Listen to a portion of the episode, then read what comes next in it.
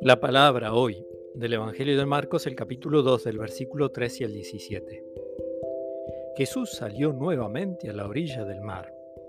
Toda la gente acudía a él y él les enseñaba.